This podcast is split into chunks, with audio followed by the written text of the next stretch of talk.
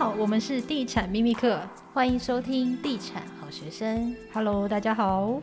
对，我们这两集可能声音都有点闷，因为我们就戴着口罩录音，请各位听众多包涵。那这一集也非常开心，邀请到游律师。嗨，律师。大家好，各位听众，大家好，我是游律师。嗨，这一集呢，其实因为最近疫情的影响，很多建案工程期都拉长了。嗯，那也有很多是缺工的影响，因为我们知道有一些建案有听说有确诊。第一个是施工期拉长，第二个是看房的人来人变少了，那建商的销售期就拉长了。那杠杆玩得大的、风险高的公司可能就承受不了，自然会淘汰许多体质不良的小型建商。之前就有网友买预售屋遇到建商倒闭，可是他有信托，结果钱还是拿不回来，究竟是为什么？嗯嗯那我们今天请尤律师来帮我们讲一下，预售屋都会有履约保证机制。那这五种机制到底哪两种是会比较常见，而且会比较有保障的？对，其实其实像那种预售屋的履约保证机制，我们现在内政部规定大概是五种嘛。哈，第一种就是不动产开发信托，好，第二个第二种就是价金信托，那第三种是价金返还，好，那第四种是同业连带担保。好第五种是工会连带保证，好，目前是比较常见是这五种，好，但是其实这五种里面，哈，我坦白讲，哈，真的要你说毫无零风险的，哦，这五种都是不可能的。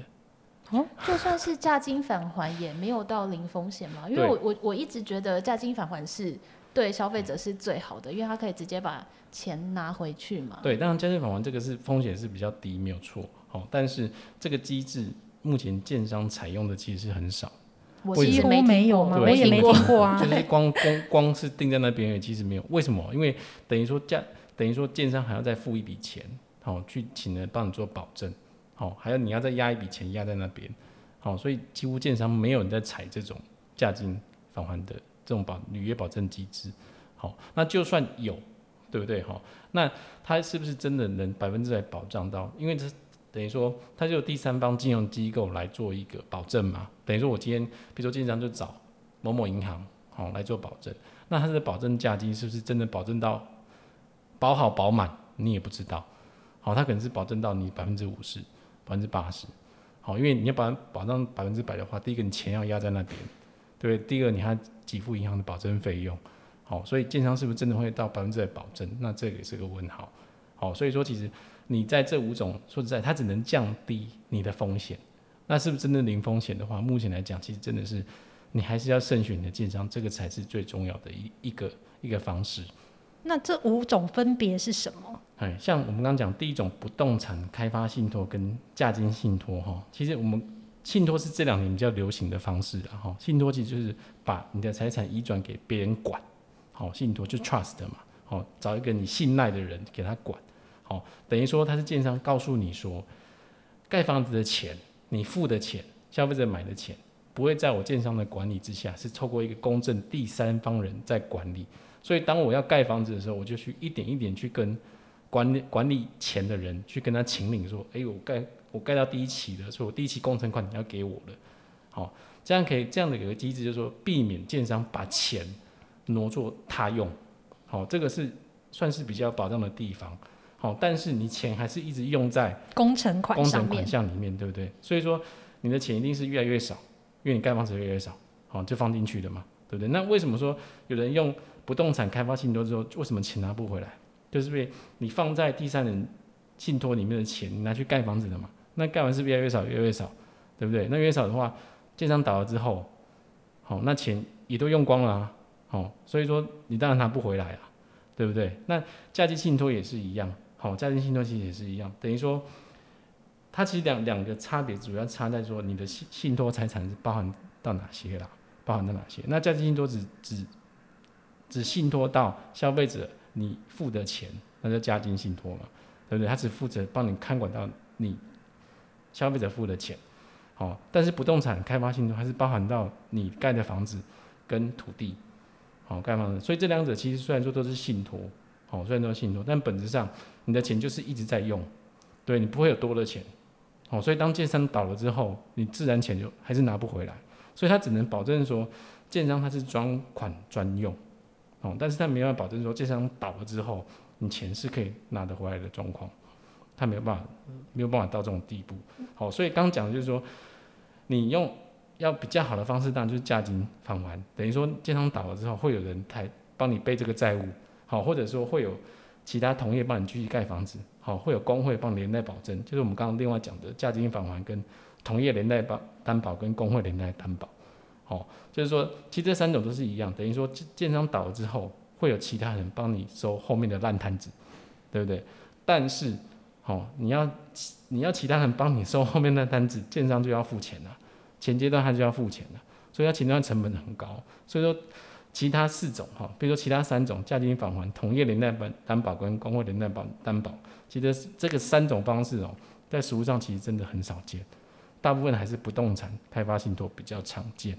但是它又不是一个说百分之百可以保障，真的是你建商倒之后，消费者就可以把你的预付的费用全部拿回来，哦，所以最重要的你还是要好好慎选你的建商了。这个真的很重要，因为其实我们去看预售屋啊，那个现场的小姐就会说。我们的是放在那个银行的信托里面，就是很有保障。然后一般的呃消费者其实他就不知道，他就以为说，诶，如果建商倒闭，我就可以把这个钱全部都拿回来。但其实不是，他只能挪为工程款使用。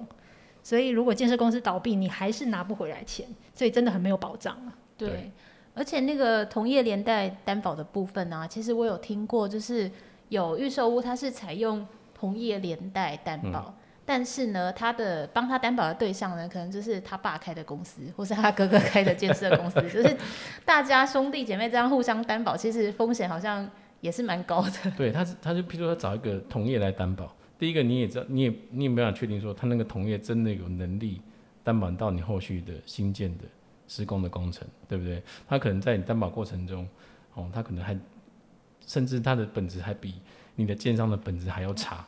他在外面可能积欠了更多债务，他只是形式上，好，我帮你保证，哦，但是你又不知道帮你担保的那家公司，它到底它的本质上是真的有办法在建商倒闭之后继续乘坐这个工程，这个你也没办法去确定的，嗯，因为因为你没办法一直控管说这个这个连带担保的那家公司那家关系那个那个那家那家建商，他到底是不是真的一直有在营运，或是他的营运状况是很好的，你没办法继续查核，他也不会让你查啦。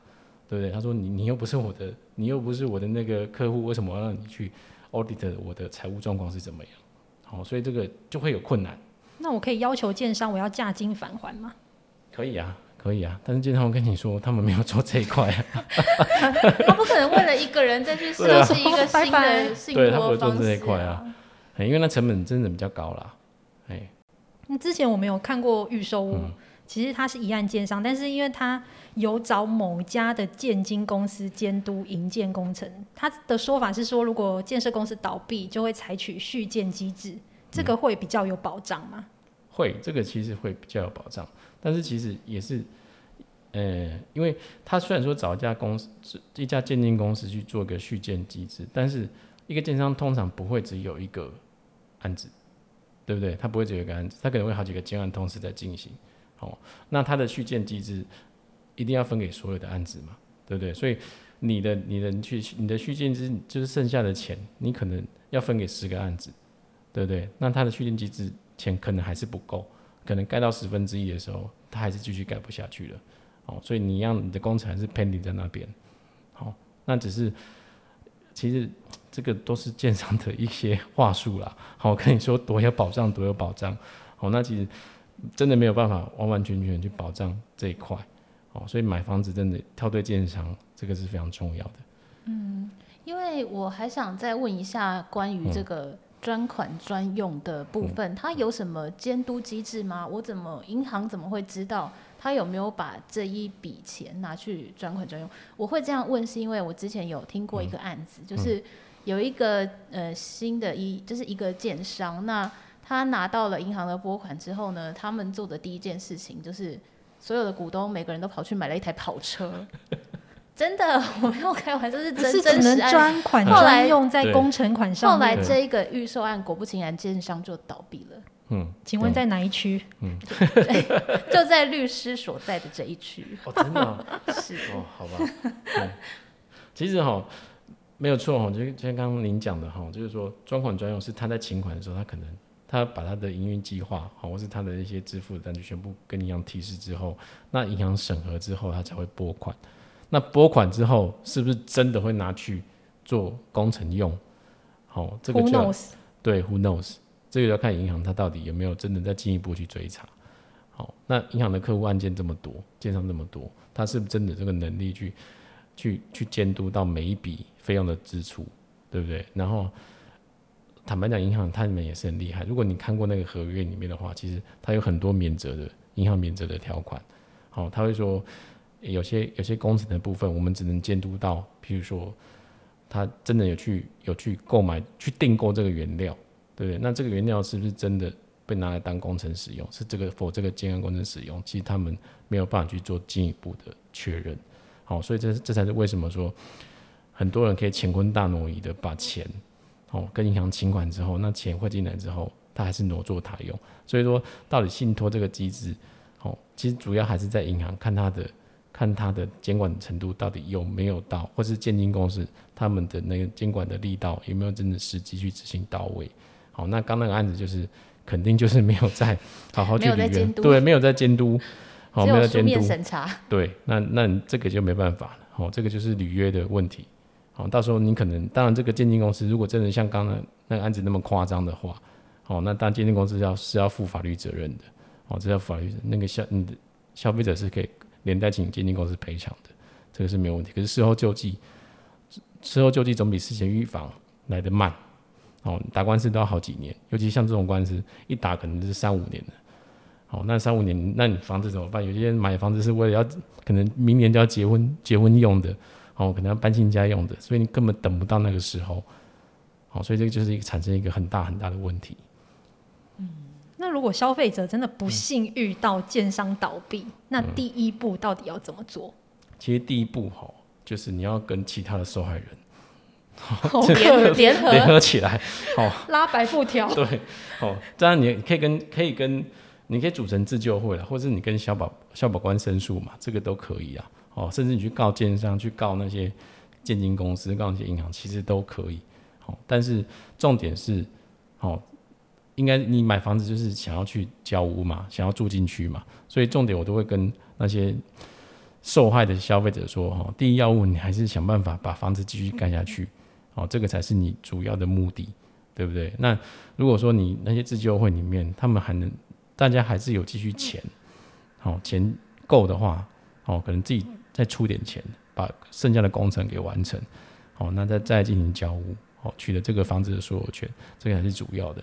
那事后救济的话，再看事后怎么样去跟建商求偿，哦，不然你一直房子盖到盖到，比如说，尤其是像很多可能只有很多可能已经盖到百分之八十了。那剩二十当然是赶快把它盖完，好，那如果说你的房子只盖到只盖到百分之十，好，那可能这个案子可能就很难结了，因为经常倒了，真的就倒了，就变烂尾楼，哎，就变烂尾楼了，好，所以这个方这方面就变成说，那这也是为什么人家说买预售屋就是会有这个风险在啊，因为你没有盖好嘛，没有盖好就永远会有这个风险，好，那有些人为什么会不选择买预售屋，会买？新城屋就是已经盖好的房子，就是因为它的这方面风险，它可以比较比较少，可以避免这样的风险。好，所以这也是消费者一个抉择啦。好，你想要买便宜的，对，你想要负担得起的，但是在过程中你就是会面临到这样的风险。好，那变成说你可能自己要去衡量一下，你可不可以承担到面临到万一真的建商倒了，这个风险是不是你可以承担的？好，那这个可能就是消费者有时候真的要自求多福。我觉得听起来消费者真的很像小羔羊们呢，就韭菜等等收的。因为你看这样听起来就是没保障，银行银行合约就也卸责，就是到时候建商倒闭跟他没关系。那你要跟建商求偿，建商也倒闭了，你也拿不到什么东西，他可能都已经脱产完了。对，那他们真的就是很可怜。对。之前就有那个营造厂，嗯、他很有 guts 的，嗯、就继续续建，然后接这个案子，嗯、然后让那个住户能够圆满的搬进新家。嗯。嗯、也有这种营造公司，嗯、但是很少见啊。怎么这么佛心？少见，因为他自己也被倒账啊。对啊，哦、佛心人还是少见。我觉得建商，我不知道为什么，大家尤其在台湾，好像大家对建商都普遍的都觉得也是有好的啦，也是有好的啦，啊、但是大家都觉得这少见，要好好的挑选一下。大，所以为什么有些人喜欢去挑大奸商？嗯，就是他们认为他们比较稳定。哦，但是有些时候大奸商它的品质好像也不见得说，就像名副其实的这么好。哦，但是就是变得你也是要去衡量，它不会倒。哦，它比较贵。哦，但是但是它的品质，哦，也不见得会好到哪里去，对不对？可是小建商它便宜。但是可你可能面临到它随时一个有可能倒的倒的情况，那可能要怎么衡量哦？所以买房子有时候风险很高，就是这样子。哦，而且其实因为今年政府打炒房，然后有很多建商其实现在就有限贷令的部分，嗯、那杠杆玩太大的建商其实就会有倒闭的一些风险，所以大家在买房子的时候一定要特别特别的注意。对，没错，对，多多打听建商的那个啦。的名声啊，或是多了解建商它的经营状况是怎么样哦。那也不是说大品牌就真的好啦，哦，但是就是找信誉比较好的建商，哦，这样其实对你才是真的是有保障的。其实不是说只有预售屋啦，比如说你新城屋，你不找间好的建商，房子盖得乱七八糟，你光漏水这件事情，你要找建商来补，哦，你要找建商来求偿，其实这就是一个很很浩大的工程啊。像这种案子。每次消费者说客户来找我做高建商的案子，我就觉得哇，好吃，好吃力哦。通常都是什么啊？漏水嘛？还是？通常都是房子的瑕疵。最常见的。对，就最常见的其实就是你房子没有盖好，跟跟当初交屋的那个 plan 有没有那个蓝图都盖的不一样。不一样是外观不一样吗？还是室内的？室内不一样。比如说当初当初说要盖游泳池，那没有游泳池；当初说要盖健身房，没有健身房。对对，所以广告文宣都要留下来。广告文宣都要留下来。嗯，哦，那这告的遥遥无期，然后这告了好几年，哦，就是像我之前比较知名的，就是在那个什么，在北投有个叫呃环差郡的一个、哦、一个建案，有没有？哇，当初还请那个关之琳关小姐有名的来站台，有没有？一来站台，哦，那时候那时候浩浩荡荡哦，那时候广告打了多大，有没有？结果他现在是很多东西他都没有交出来，哦，那这个据我所知还是继续在。还是继续在诉讼中，那打已经打看多几年了，应该五六年有了，哦，打住户最后其实他们都累了，哦，累了之后就可能就放弃了，就算了，哦，你就会妥协，因此就会妥协。那有没有住家是很重大的瑕疵？当然最我们前几年比较常见的重大瑕疵就是海砂屋嘛，嗯嗯，哦，跟那个什么海砂屋，还有比较常见的叫什么，嗯，炉渣屋，对。哎、欸、啊，就是那个那个梁柱里面会灌那个用空心的，因为结构的结构的问题啦，有没有？嗯、就是像那个那时候那时候地震来的时候，还有围观大楼倒了，有没有？它那个结构性里面，听说一倒才知道那个梁柱里面有塞那个什么罐子啊，塑胶罐子那些结构性的问题有没有？好，那其实都是建商的在工程品质里面的一个很大重大明显的瑕疵，这个是可以去告的。哦，但是说，因为这涉及到工程的专业，有没有？那你在诉讼过程中，其实法官不懂，好，所以有没有瑕疵，法官都会委请第三方公证人来鉴定，好，可能是建筑师工会，哦，可能是某某大学的建筑系的导师来来公来做一个鉴定，好，那鉴定的话，这个要鉴定费用，你知道法院，你知道这些鉴定费用都几十万起跳哦，甚至破百万哦，所以你看你要去告，你要提起诉讼的时候，你要先，如果你是原告的话，哈。法院法官一旦裁定说这个要鉴定，好，那鉴定就会去函询说这个鉴定机构他要不要接这个案子，好，接了，他会跟你报价，那这个费用是你原告先垫付，所以你在诉讼过程中，你可能要先预付个几十万甚至几百万的鉴定费用，好，所以很多时候一般人其实负担不起，我买一个房子可能才七八百万，结果鉴定费用就要付付个七八十万，好，等于说我再付一层的费用。哦，那所以打官司有时候这种官司，对这种官司你要跟建商打，你是小虾米要跟建商打，这样你就很困难，你就是处于一个弱势的地位。哦，所以这种案子其实有时候打起来会很累，就是这样。我一我跟客户说啊，怎么办？法官要我们先缴这个鉴定的费用，他说多少钱？三十万。他说三十万哪里去生三十万？那你不缴怎么办？哦，你除非你有符合一些要件，你可以申请诉讼救助。哦，那你不缴怎么办？你不讲就没办法证明说这个房子有瑕疵，那举证责任在你，你就可能会败诉。哦，所以就是一个很现实的一个状况。好啦，所以祝大家买房子的路上可以有好运气，不要遇到建商倒闭。这一两年真的要特别留意，真的，真的，真的，真的，不要贪便宜，真的，有时候那种比市价低很多，那个特别要小心，真的。好的，那这一集也非常谢谢尤律师，希望下次还可以邀请来上我们的 Podcast 节目。好，谢谢，拜拜谢谢大家，谢谢，拜拜。